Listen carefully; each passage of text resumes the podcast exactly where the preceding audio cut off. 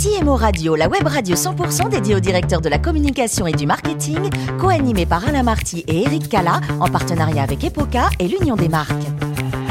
Bonjour à toutes et à tous, bienvenue à bord de CMO Radio. Vous êtes plus de 11 000 directeurs de la communication, du marketing et dirigeants d'entreprise abonnés à nos podcasts. Merci d'être toujours plus nombreux à nous écouter chaque semaine.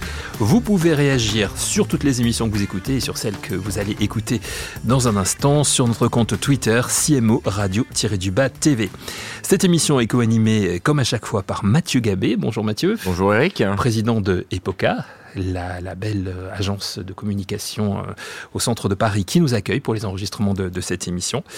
On ne vous dit pas quelle belle vue nous avons, hein, parce que ça fera, ça fera. On invitera un jour nos auditeurs. voilà, sur le rooftop. Voilà, d'inviter tous les auditeurs sur sur le rooftop de, de chez Epoca. Mathieu, nous recevons aujourd'hui, et c'est un grand plaisir, Delphine Kill. Bonjour Delphine. Bonjour. Vous êtes directrice du marketing de TP Vision. Exactement. On va tout savoir dans quelques instants sur sur TP Vision, mais d'abord on va s'intéresser un petit peu à vous, à votre parcours, Delphine. Vous êtes née un 27 juillet à Paris. Niveau formation, vous êtes titulaire d'une maîtrise en sciences éco et euh, gestion, d'un DES ESS en gestion internationale obtenu à l'Université de Strasbourg, mais c'est l'opportunité d'un séjour d'un an à l'étranger en cinquième année qui décide de votre future carrière. Vous nous racontez? Exactement. En fait, j'ai eu la chance de pouvoir bénéficier d'une année à l'étranger, donc euh, en partenariat avec l'Université de Strasbourg. J'ai passé un an à l'Université Bocconi à Milan, donc qui était une expérience assez extraordinaire, puisque déjà Milan, la ville est fantastique. Euh, la, la, vie à l'italienne pendant un an, quand on a 22, 23 ans, forcément, c'est assez c'est génial. Et c'est là que euh, je me suis vraiment décidée euh, en me disant que le marketing, c'était ça que je voulais faire. En fait, j'avais choisi un, parcours assez, euh, assez large, je dirais, en me disant, voilà, l'économie, les mathématiques, tout ça m'intéresse beaucoup, ça me laisse beaucoup de portes ouvertes. et, et, à la Bocconi, justement, les professeurs qui nous inculquaient beaucoup de, de cas précis, on a étudié le cas Ikea, le cas Agendas, enfin des, des grandes marques, donnaient très envie de faire du marketing. Donc voilà, donc c'est à Milan, vous trouvez votre voie, le marketing, mais là vous avez envie de Paris quand même.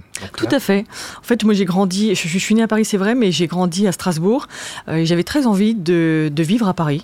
Euh, il fallait que je valide mon année avec un, stage, donc j'ai décidé d'aller le faire à, Paris. Ça m'a beaucoup plu, alors je suis restée. Et ce stage vous emmène ensuite dans la téléphonie, plus précisément euh, Alors, votre carrière, enfin pas le stage lui-même, mais, mais après. J'ai commencé en fait directement dans le monde des téléviseurs. J'ai hmm. toujours passé mes, mes expériences. J'ai commencé euh, chez Samsung en tant que stagiaire. J'y suis restée quelques années. Euh, ensuite, euh, j'ai fait un, passage également chez Panasonic. Mhm. J'ai passé. Qui vient vous chercher On vient vous chercher, hein, Panasonic. On vient me chercher pour Panasonic, notamment pour travailler sur sur les supports de ce qu'on appelait les recording médias, donc tous les supports, les DVD, les cassettes, ce genre de choses. Et puis ensuite, après, j'ai dévié vers les casques, vers les lecteurs Blu-ray, l'iFi et ce genre de produits. Chez Panasonic, vous y restez deux ans. Et après, une grosse aventure chez Darty.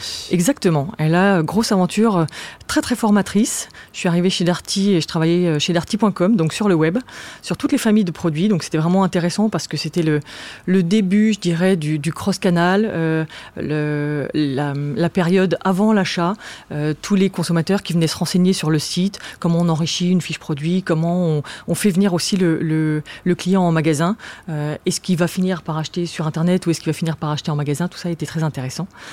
J'ai appris ça chez Darty et puis ensuite, j'ai eu l'opportunité de euh, de pouvoir acheter euh, tous les téléviseurs qui étaient vendus à la fois sur le site Darty mais également dans les magasins. Darty qui fusionne à un moment donné avec, euh, avec la FNAC. Exactement. Donc ça change quelque chose pour vous ou comment ça se passe? Mais Ils ont fusionné il y, a, il y a 4 ans. Alors oui, ça change beaucoup les choses parce que à ce moment-là, en fait, je prends la tête de, d'acheteur national pour les deux enseignes, pour FNAC et Darty. Euh, les cultures d'entreprise étaient très différentes. Euh, donc l'étendue du, euh, du poste était plus exactement le même euh, que ce que j'avais connu chez Darty.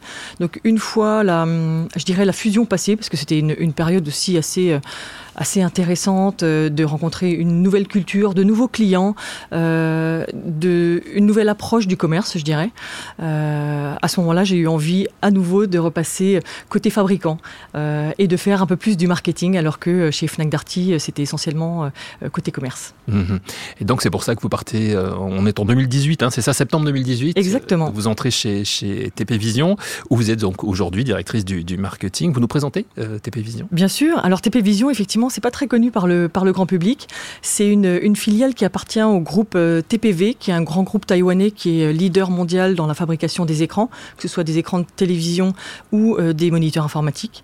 Et TP Vision est une entreprise en fait qui, qui développe, qui fabrique et qui commercialise euh, tous les écrans, les téléviseurs de la marque Philips, mais également les produits audio, donc euh, les barres de son, les casques, les chaînes IFI, euh, entre autres. TP Vision, c'est 10 milliards de dollars de chiffre d'affaires au niveau mondial, hein, c'est ça? Au niveau mondial, alors c'est vrai qu'on ne communique pas trop sur nos chiffres internes. Ce qu'on peut se dire, c'est que sur le marché français, on est numéro 3 au mois d'avril des marques sur le, sur le marché français. Et pour vous donner une idée, en 2021, on a vendu environ 350 000 téléviseurs Philips sur le marché français. Et c'est 30 000 collaborateurs en Europe. Alors c'est 30 000 dans le monde entier. Dans le monde entier. Chez TPV, chez TP Vision, on est à peu près 2000. Et, euh, et en France, on est finalement une petite équipe, on est à peu près une vingtaine. Et le siège, comme Philippe, c'est à Amsterdam, c'est ça? Alors le siège européen est à Amsterdam, tout à fait. Euh, le siège français est à Suresnes, pas très loin d'ici.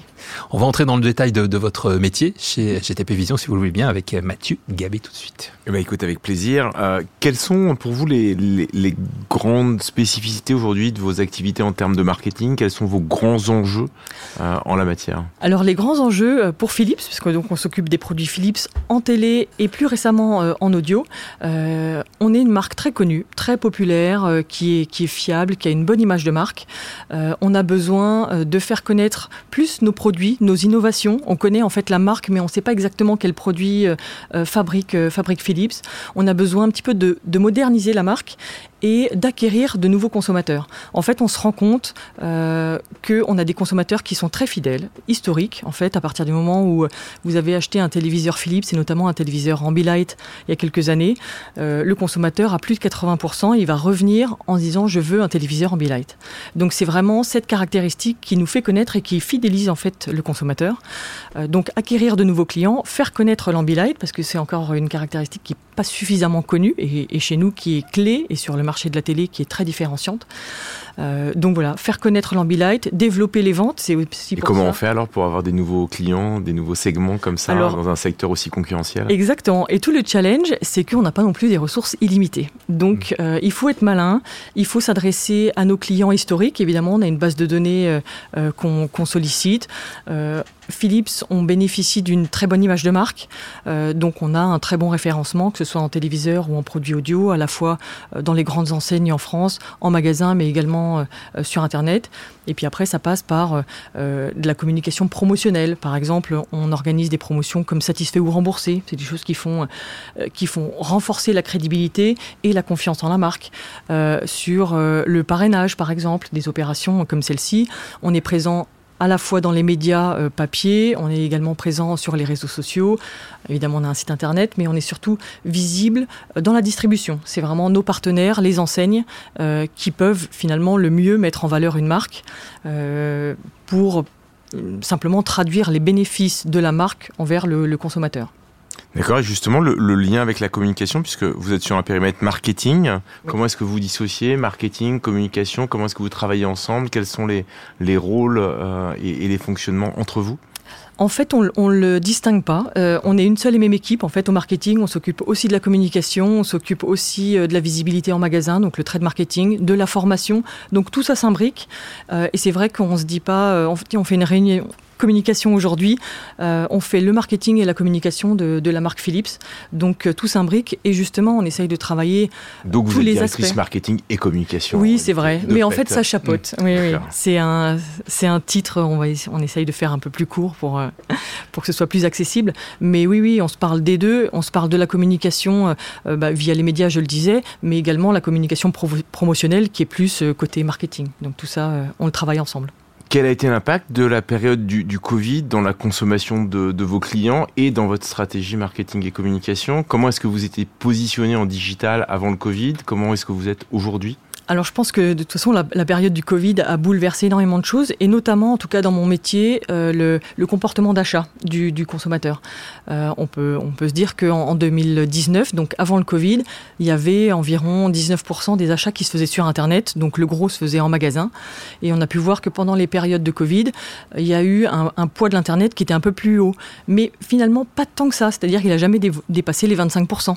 Mais il a fallu s'adapter pour aller chercher le consommateur sur Internet, parce qu'à l'époque-là, tout le monde est confiné, on passe un temps infini devant euh, nos télés, devant nos PC, euh, et aller chercher le consommateur euh, à ce moment-là.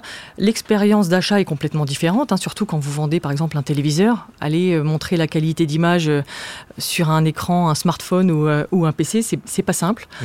Donc il a fallu déjà s'organiser, organiser le travail évidemment, hein, puisque tout le monde était à la maison, et puis organiser justement avec les enseignes, je le disais, avec la distribution, comment on s'adresse aux consommateurs, comment on le fait euh, euh, venir vers, euh, vers nous et comment on le convainc que, la qualité d'image et encore une fois l'Ambilight sont les meilleures, les expériences à partager sur un téléviseur Philips. Vous vous adressez aussi à un public plus jeune, parce que Philips, effectivement, comme vous dites, c'est une marque euh, très connue, mais peut-être un peu moins d'un public plus jeune aujourd'hui. Exactement, et c'est tout le, c'est tout l'enjeu. En fait, aujourd'hui, on se rend compte que euh, on a des produits qui plaisent énormément aux jeunes, et notamment l'Ambilight. Euh, mm. C'est quelque chose qui, a un attrait très fort. Donc, notre notre challenge, c'est justement d'aller recruter des, des consommateurs plus jeunes que euh, justement les parents, euh, on a tous connu des parents, des grands-parents qui ont une radio Philips euh, quelque part, aller montrer que Philips c'est également les dernières innovations en, audio, mais également en qualité d'image, d'aller leur montrer en fait que, que l'expérience Philips, elle s'adresse à tout le monde et qu'il faut le vivre pour être convaincu et après on y reste. Et en plus, euh, Mathieu, et c'est important pour, euh, pour nous, chez, euh, chez TP Vision, chez Philips, on ne néglige pas l'audio. Et ça, c'est important aussi, Delphine. Exactement. En fait, TP Vision a repris l'activité télé donc en, en 2012 et l'activité audio il y a à peu près trois ans. donc ça n'a pas été une mince affaire puisque Philips était un petit peu sorti des, des rayons, sorti du marché, exactement. Donc revenir alors que, évidemment, nos concurrents avaient pris la place, ben, c'est pas facile, même quand on est une marque très connue et, et reconnue. donc voilà, on est dans ce travail de reconstruction euh, on a travaillé la première année avec les produits euh, historiques Philips et au fur et à mesure, TP Vision réinvente les produits, donc développe des nouveaux produits, les commercialise et surtout raconte l'histoire autour de ces nouveaux produits pour le consommateur final. Donc vos objectifs aujourd'hui, si, on résume en, quelques mots ah bah, C'est développer les ventes, euh, mhm. très clairement, mais surtout euh, faire, euh, faire connaître l'Ambilight, faire connaître l'innovation chez, chez Philips, ce côté premium des, des, produits. Par exemple, on a relancé il y a, il y a quelques mois la marque Fidelio, qui est la marque premium de, de l'audio de Philips. donc oui, campagne de, recrutement. et puis, Je me rappelle de ça quand j'étais enfant. C'est eh ben aujourd'hui, vous on va retrouver du fidèle. Exactement, vous en trouvez déjà aujourd'hui des casques, des barres de son qui sont euh, qui sont superbes avec une qualité de son euh, assez exceptionnelle. Bien, c'est tout cela est, très très riche et très très intéressant. Euh, alors vous vous avez évoqué l'Alsace tout à l'heure, euh, Delphine, euh, Strasbourg plus précisément. c'est une région à laquelle vous êtes très attaché. Hein. Vous avez vous avez vécu votre enfance. Vous y retournez régulièrement? Oui, j'y retourne régulièrement. J'ai ma famille qui est qui est basée en, Alsace, ma belle famille également. Donc c'est vrai que c'est une, une, très belle région pour le coup. et qu'est-ce qu'elle a de plus cette région par rapport aux autres pour vous? Alors, elle est culturellement riche. Euh, c'est une très belle région. Euh, on y mange très bien également. Je trouve que la gastronomie est encore assez méconnue. Euh, les vins également sont assez méconnus, alors qu'il y a vraiment des, très beaux vins en blanc, évidemment, on les connaît mieux, mais également en rouge avec le, pinot noir. c'est une région très attachante. Et puis, la ville de Strasbourg est vraiment magnifique. Enfin, j'invite tout le monde qui n'a jamais vécu le marché de Noël en Alsace, à Strasbourg, à Colmar ou à Kaisersberg, de s'y rendre. Il y a beaucoup de monde pour le marché de Noël. Aussi beaucoup de, choses à découvrir hors du marché de ah bah, Noël. tout à hein. fait. En fait, la, route des vins, voilà, exactement. Euh, c'est plus intéressant. Et puis exactement en automne, quand les couleurs changent, c'est juste à côté des, des, Vosges. Enfin, vraiment, il y a beaucoup de choses à voir. Et puis une double culture hein, transfrontalière aussi qui est importante. Exactement. Très proche de l'Allemagne. En l'occurrence, à Strasbourg, en 500 mètres, on est, on est euh, du côté des Allemands. Donc là-bas, on se pose pas la question. Tout le monde parle l'alsacien ou l'allemand euh, ou le français. Puisqu'on est dans les voyages, si je vous demandais, puisque vous voyagez aussi, vous nous avez parlé de vos voyages professionnels au début, de vos études à, Milan.